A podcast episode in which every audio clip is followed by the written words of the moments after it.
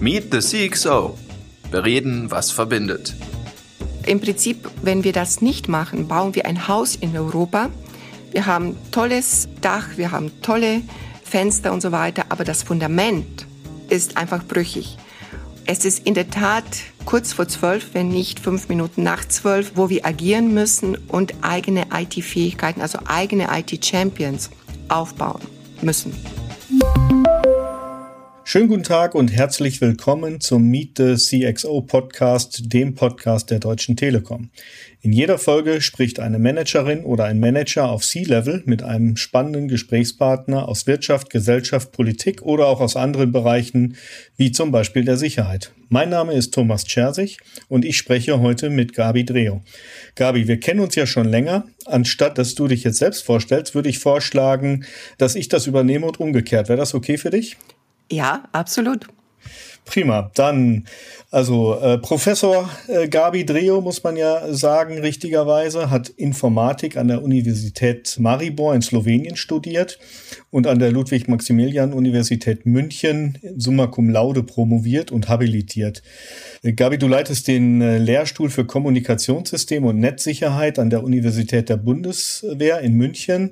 Äh, du bist leitende Direktorin des Forschungsinstituts Codes und äh, wenn ich das anfügen darf, auch da international sensationell vernetzt. Außerdem eben Mitglied in diversen Netzwerken und Beiraten, auch bei uns bei der Telekom im Datenschutzbeirat als äh, Mitglied unterwegs. Deine Forschungen konzentrieren sich unter anderem auf die Detektion und Mitigation von Cyberangriffen, insbesondere sogenannten Advanced Persistent Threats. Und 2019, äh, und ich glaube, da kannst du besonders stolz drauf sein, bist du zu einer der 50 einflussreichsten Frauen in Europa im Bereich der Cybersicherheit gewählt worden. Ich hoffe, das trifft's so ganz gut. Ja, absolut. Vielen Dank, Thomas. Nun habe ich die Ehre, dich vorzustellen. Du bist Chief Security Officer der Deutschen Telekom AG. Und in dieser Funktion verantwortest du neben der Cybersicherheit also den ganz wichtigen Aspekten, auch andere operative Sicherheitsthemen der Telekom. Außerdem bist du Chief Technology Officer der Deutsche Telekom Security GmbH, die zum 1.7.2020 gestartet ist. Ferner bist du auch Vorstandsmitglied der Deutschland Sicher im Netz, wo ich ja auch im Beirat bin. Und deswegen kennen wir uns ja sehr gut schon darüber und in zahlreichen anderen beratenden Funktionen und Tätigkeiten, unter anderem Mitglied im Nationalen Cybersicherheitsrat, wo ich wieder in wissenschaftlichen Arbeitsgruppe der Nationalen Cybersicherheitsrats bin, oder in UP Kritis und Advisory Board der NISA. Somit glaube ich, haben wir ganz viele Schnittstellen zueinander und kennen uns auch ja schon fast ewig. Ja, vielen Dank. Auch das passt perfekt und ich glaube, ist auch diese Schnittstellen eine gute Überleitung in das erste Thema, über das ich mit dir diskutieren möchte, nämlich die europäische digitale Souveränität. Das weiß ich, ist ja auch dir ein Herzensanliegen. Wie siehst du denn momentan die Situation? Wie ist es um die digitale Souveränität in Deutschland eigentlich bestellt? Ja, ein sehr wichtiges Thema. In der Tat liegt es mir sehr am Herzen. Wie ist das bestellt? Momentan nicht so gut. In Europa sind wir Spitze in der Forschung. Das können wir sagen. Wir sind auch Spitze in ethischen Definitionen von ethischen Werten, in Regularien. Und im Prinzip das Unique Selling Point, könnte man sagen, in Europa ist die Daten Protection, also die Sicherheit der Daten und die Privacy-Aspekte. Was uns fehlt, ist jedoch die Technologie. Das heißt, es fehlen uns europäische IT-Champions, auf deren Basis die Technologie und die, auch die ethischen Werte realisiert werden können. Okay, also sagst du, es besteht, wenn ich das mal mit anderen Worten vielleicht versuche zu umschreiben, sogar auch das Risiko, dass wir in Europa eher so eine digitale Kolonie werden. Zwar sensationell im Erfinden neuer Dinge, aber äh, mit der Anwendung wird es dann knapp. Was heißt denn das konkret so aus deiner Sicht? Ja, das ist in der Tat momentan die Situation. Wir sind auf dem Weg in eine digitale Kolonie, wenn wir das nicht beherzt, strategisch richtig aufbauen. Unsere gesamte digitale Gesellschaft basiert auf einer vertrauenswürdigen IT. Wem vertrauen wir? Vertrauen wir den Daten? Vertrauen wir den Algorithmen? Alles wird automatisiert, Einsatz von KI und so weiter. Die Frage ist wirklich, wie können wir sicherstellen, dass wir diese Abhängigkeiten die wir von den Tech-Giganten wie Google, Microsoft, Amazon, Facebook haben, minimieren und eigene Fähigkeiten aufbauen. Die Konzerne agieren überregional, sie dominieren den Weltmarkt und es ist in der Tat kurz vor zwölf, wenn nicht fünf Minuten nach zwölf, wo wir agieren müssen und eigene IT-Fähigkeiten, also eigene IT-Champions aufbauen müssen. Jetzt sagst du richtigerweise, die großen Tech-Konzerne, insbesondere aus den USA oder Hyperscaler, wie man sie auch äh, diese Tage nennt, dominieren den Weltmarkt. Sie sind Marktführer bei den Cloud-Anwendungen. Haben wir in Europa da überhaupt noch die Möglichkeit aufzuschließen aus deiner Sicht? Wir müssen es. Es wird mehr kosten, es wird vielleicht auch etwas länger dauern. Aber machen wir es nicht, dann haben wir natürlich die ganze Datentechnologie, also Cloud-Technologien quasi abgegeben. Und das wäre natürlich nicht der Sinn der Sache. Stell dir mal vor, im Prinzip, wenn wir das nicht machen, bauen wir ein Haus in Europa. Wir haben tolles Dach, wir haben tolle Fenster und so weiter, aber das Fundament ist nicht stabil genug, ist einfach brüchig. Und wenn wir diese Analogie betrachten, dann ist es insofern wichtig, dass wir erst an dem Fundament arbeiten, bevor wir dann natürlich die anderen Bereiche einsehen. Jetzt habe ich so das Bild, weil du sprachst gerade davon, wir bauen ein Haus hier in Europa aus der Erfahrung, wo ich selbst mein Haus gebaut habe. Das ist extrem kostspielig, so ein Haus zu bauen. Da muss man sehr viel Geld in die Hand nehmen. Die Hyperscaler gerade in den USA investieren jedes Jahr Milliarden in den Ausbau ihrer Infrastruktur. Und ich habe so den Eindruck, in Europa versuchen wir dann mal, wir diskutieren ein bisschen über Gaia X und sind da vielleicht bereit, mal ein paar Millionen Euro in die Hand zu nehmen. Aber das ist jetzt nicht so wirklich Level Playing Field. Was müsste denn da eigentlich getan werden, um Europa überhaupt wettbewerbsfähig in diesem Wettbewerb zu machen? Also wir müssen sicherlich starten, in dem Punkt zu sagen, was ist die Erkenntnis? Die Erkenntnis, dass eine vertrauenswürdige IT die Basis unserer digitalen Gesellschaft ist. Aus dieser Erkenntnis, wenn wir sagen, resultiert auch quasi die Strategie, dass wir sagen, wir müssen investieren. Und wir müssen nicht in Millionen investieren, wir müssen in Milliarden investieren. Und anstatt die Milliarden den Hyperscalern zu geben, Warum könnte man nicht eigene, also europäische Cloud-Provider, Cloud-Technologien, IT-Champions aufbauen? Das ist eine Strategieentscheidung. Und Europa muss sich zurückbesinnen an die Wichtigkeit, dass wir eine Secure Connectivity, secure Daten und natürlich die ganzen Cloud-Technologien in europäischer Hand haben müssen. Kommissar Breton hat es als drei Fundamente der digitalen europäischen Souveränität bezeichnet. Und das ist richtig so. Das heißt, wir müssen im Prinzip die, das richtige Funding auch korrekt, das, was beispielsweise die Hyperscaler investieren in Forschung und Entwicklung in einem Jahr, das passiert in Europa in mehreren Jahren und das natürlich mit den ganzen Funding Schemes, die wir haben. Wichtig ist aber, dass wir vielleicht etwas smarter agieren. Smarter heißt, in Europa sehen wir eine sehr große Fragmentierung. Wenn wir nur über Cybersicherheit reden, dann haben wir ungefähr 600, 700 Organisationen, die sich mit Cybersicherheit beschäftigen. Um diese Fragmentierung zu umgehen, brauchen wir den Aufbau digitaler Ökosysteme. Das heißt, wir müssen unterschiedliche Stakeholder zusammenbringen und zusammen entwickeln. Und das ist eigentlich die europäische Antwort auf USA und China. Aufbau dieser digitalen Ökosysteme, Funding, Co-Locating, Co-Funding und dem daraus Aufbauen IT-Champions. Jetzt haben wir da so ein bisschen so ein Henne-Ei-Problem, glaube ich, bei dem Aufbau dieser Ökosysteme ist ja die große Frage, wer müsste denn eigentlich äh, investieren? Die Wirtschaft sagt, na, es gibt die Nachfrage nicht, deswegen investieren wir nicht so viel. Der Staat sagt, na, die Wirtschaft muss investieren, damit die Nachfrage kommt. Wir drehen uns ja gerade so ein bisschen da im Kreis, habe ich so den Eindruck. Von wem fehlen denn aus deiner Sicht die Investitionen? Wer müsste da den ersten Schritt tun? Auch ein sehr wichtiger Aspekt. Eigentlich müssten wir vier Punkte machen. Zum einen Novellierung des Kartellrechts, der Fusionsregeln und des Beschaffungswesens. Das heißt, um hier entsprechend gezielt Stärkung der europäischen Industrie zu fördern. Stärkung der technologischen Fähigkeiten zur Digitalisierung in Europa durch einschlägige Forschungs-, Innovations- und Industriepolitik. Stichwort Cyber Airbus. Aufbau und Förderung digitaler Infrastrukturen unter europäischer technologischer Souveränität. Cybersecurity Made in Europe. Und natürlich risikofreudige Investitionsstrategien, damit europäische Start-ups und auch mittelständische Unternehmen wachsen und skalieren können. Und um auf deine Frage zurückzukommen, der Staat muss initial investieren. Die Industrie muss machen, also so wie es beispielsweise beim Airbus-Beispiel ja war, um da entsprechend das aufzubauen. Und Europa kann das. Europa beispielsweise Airbus, Galileo sind Beispiele, wo wir wirklich auf Augenhöhe sowohl mit USA und China agieren können.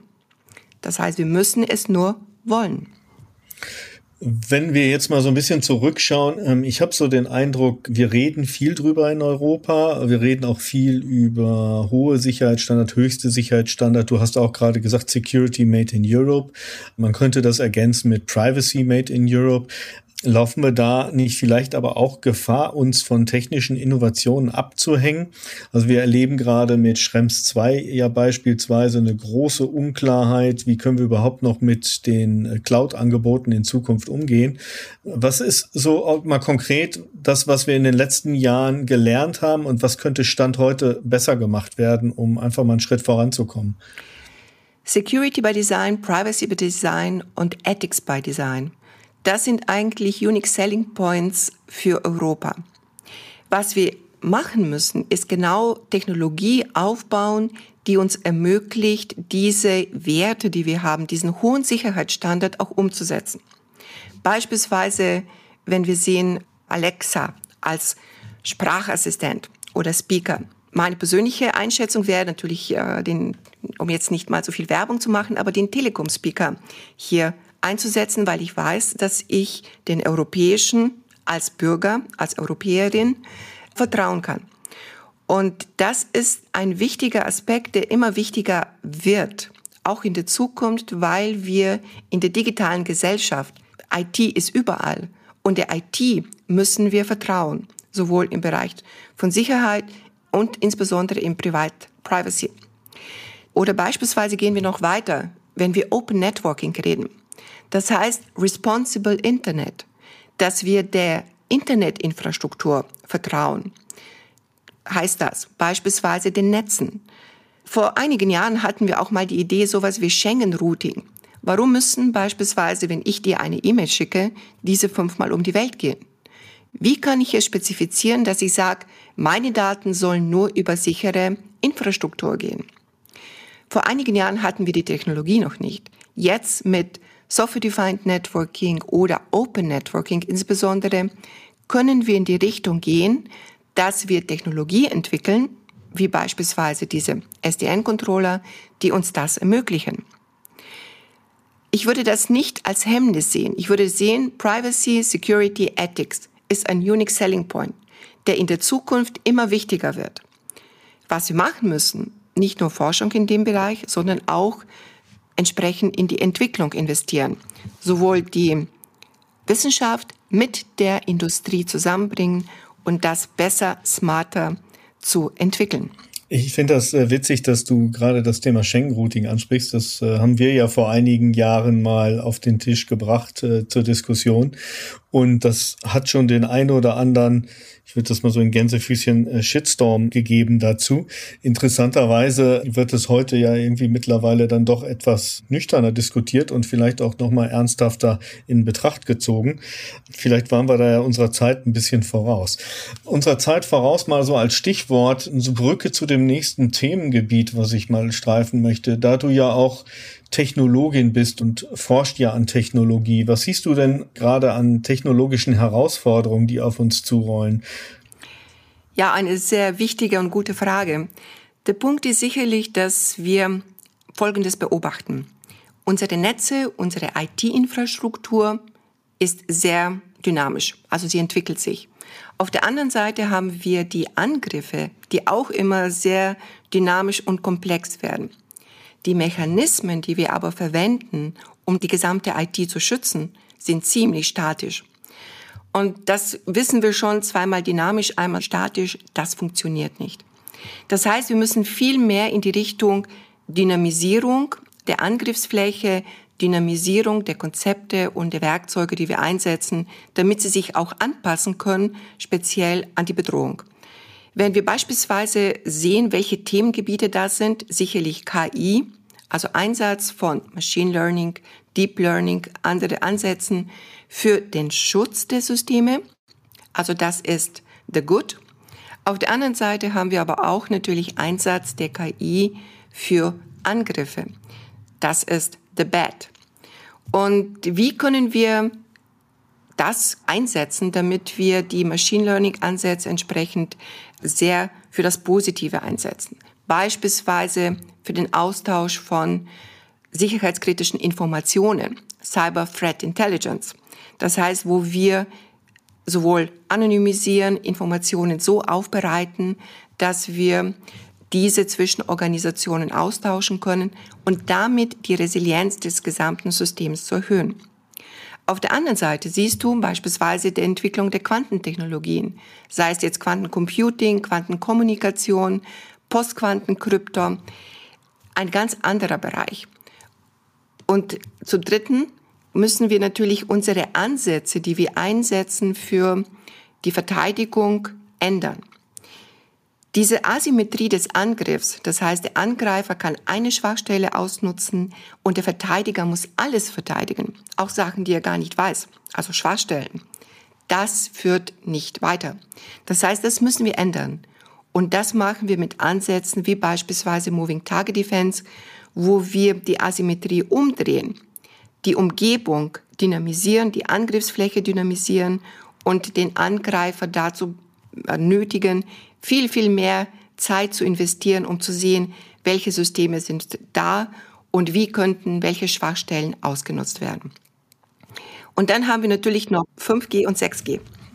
Zeit investieren ist ein gutes Stichwort. Ich glaube, viele, insbesondere wenn ich mal Richtung Privatanwender gucken, müssen mehr Zeit investieren, als sie eigentlich in der Lage sind. Also wir haben sehr, sehr komplexe Infrastrukturen mittlerweile bis hin in die Haushalte, bis hin in die Unternehmen, die den Umgang mit Cybersicherheit natürlich auch enorm erschweren für viele Anwender.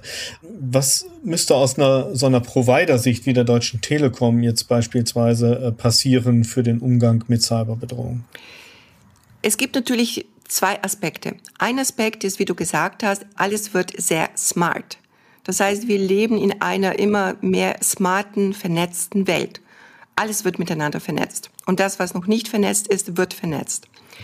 Der Punkt hier ist dann natürlich zu sagen, wie können wir den Endnutzer diese smarte Welt einfacher machen. Das heißt, wir brauchen Technologien wie Usable Security, die uns ermöglichen, dass die Nutzer diese Komplexität nicht sehen. Das heißt, die wird verschattet und dass sie eigentlich die Technologie nur nutzen können.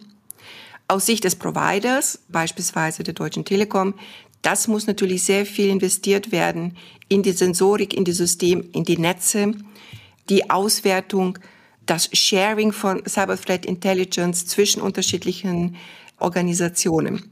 Das heißt, um einen Schritt voraus zu sein vor dem Angreifer, müssen Provider sehr viel in Cybersicherheit investieren, weil sie sind ja auch verantwortlich für die Sicherheit und natürlich auch für die Trustworthy, also dass wir der IT vertrauen, stellen sie einen wichtigen Beitrag hin. Und somit stellt sich die Anforderungen an die Provider, insbesondere der Deutschen Telekom, die ja quasi so ein Trust Anchor ist, sehr hoch.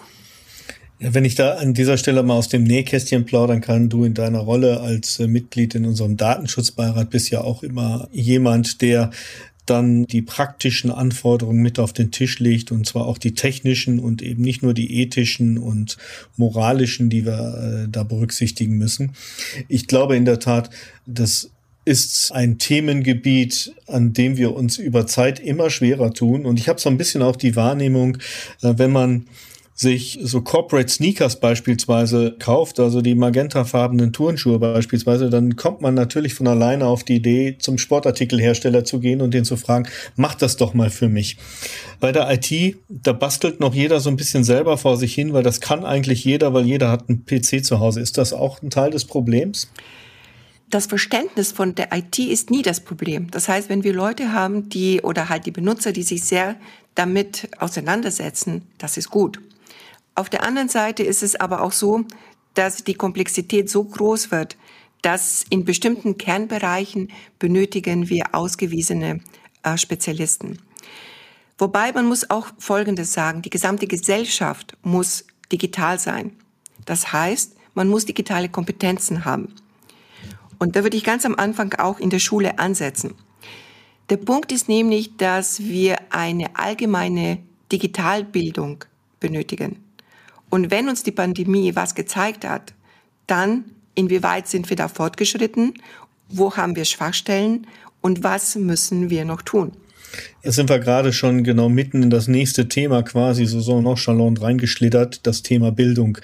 Und du hast gerade gesagt, wir müssen uns da aufstellen, wenn wir jetzt mal ein Fazit machen und du bist ja Teil des Bildungssystems durch deinen Lehrstuhl auch. Ähm, wie sind wir denn in Deutschland in Sachen digitaler Bildung so insgesamt aufgestellt aus deiner Sicht? Ja, die Corona-Pandemie hat wirklich deutlich gemacht, wo es in Fragen der Bildung und insbesondere der digitalen Bildung mangelt.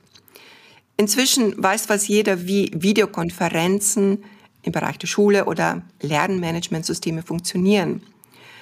Somit könnten wir sagen, ja, die digitale Kompetenz hat zugenommen. Jedoch können wir sagen, dass Videokonferenzen und Beherrschen von PowerPoint und Office-Produkten nicht der Kern der Informatik ist. Das heißt, wir brauchen da ganz andere Aspekte. Zum einen müssen wir schon in der Grundschule anfangen, Informatik als Schulfach zu nehmen. Informatik, das Verständnis von IT, das Verständnis von Netzen und insbesondere, wenn wir in den höheren Klassen gehen, auch Bewertung.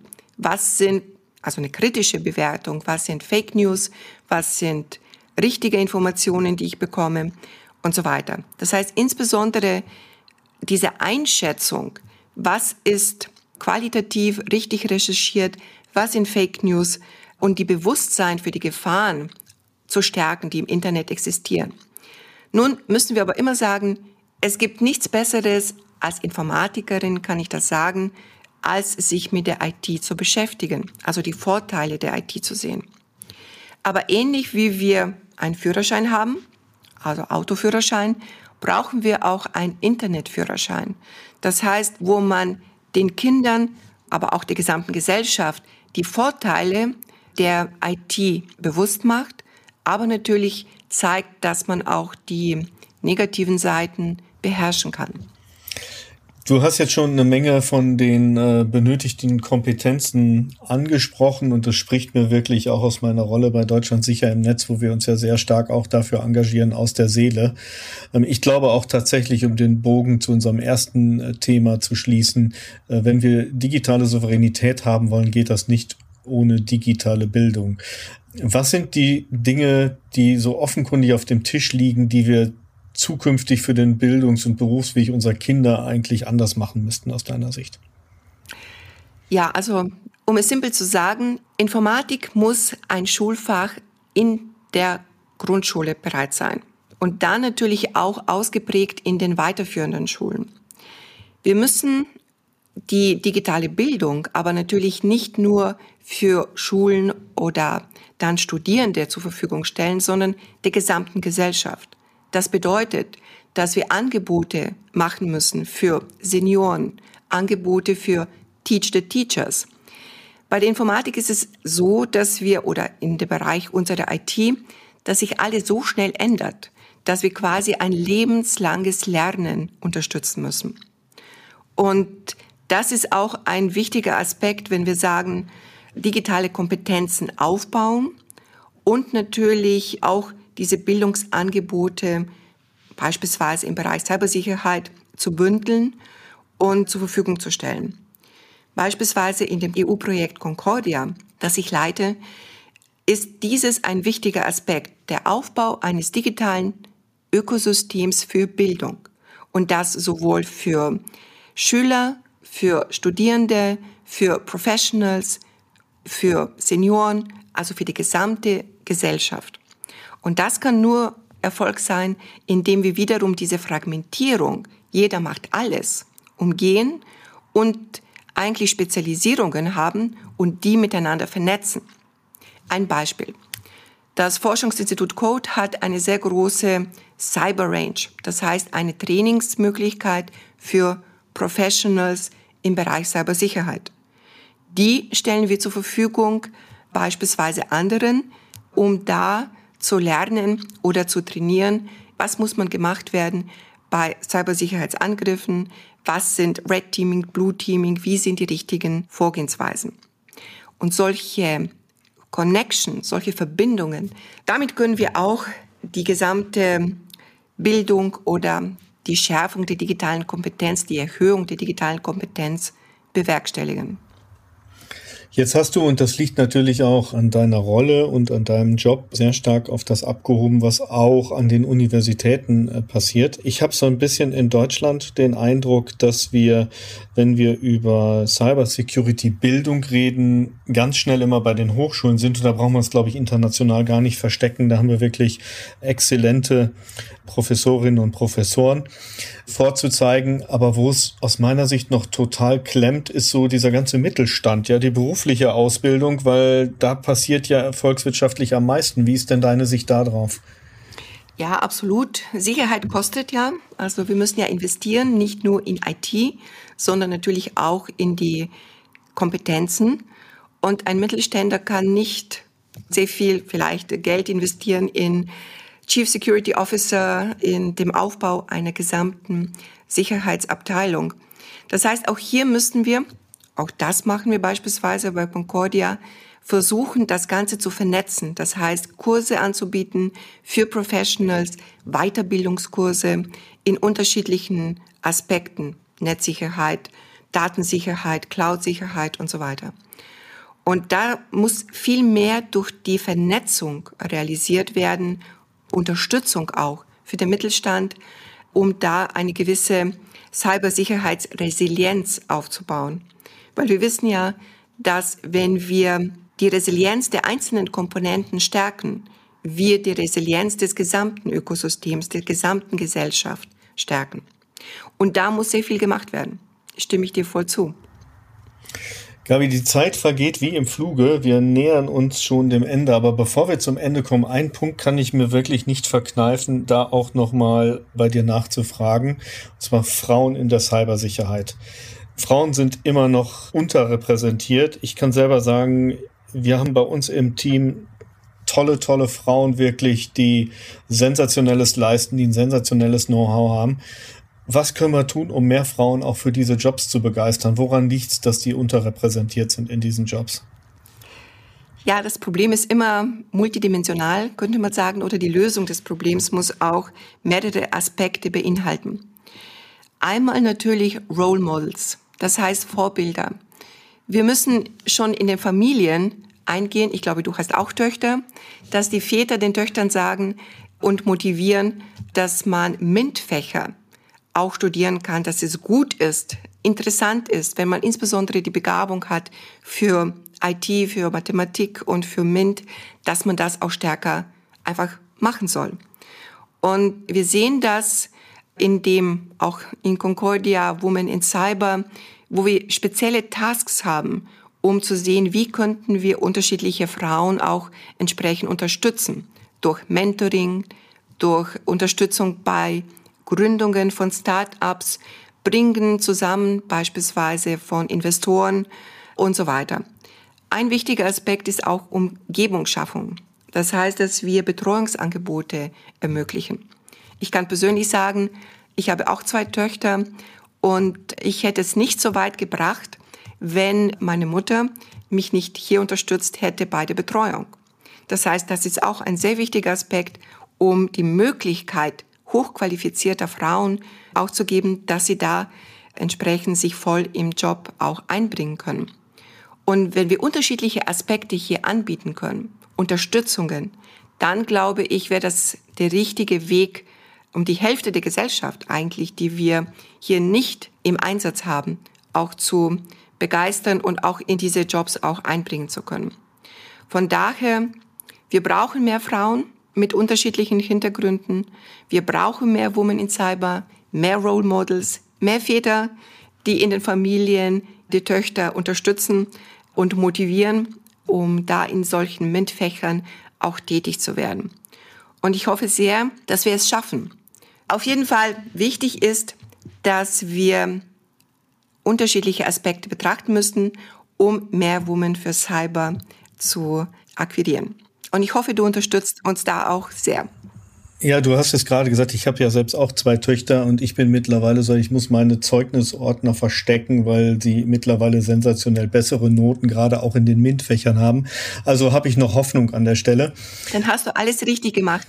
Ja, ich würde mir auch wirklich wünschen, dass wir viel, viel mehr Frauen in den Cyberbereichen haben.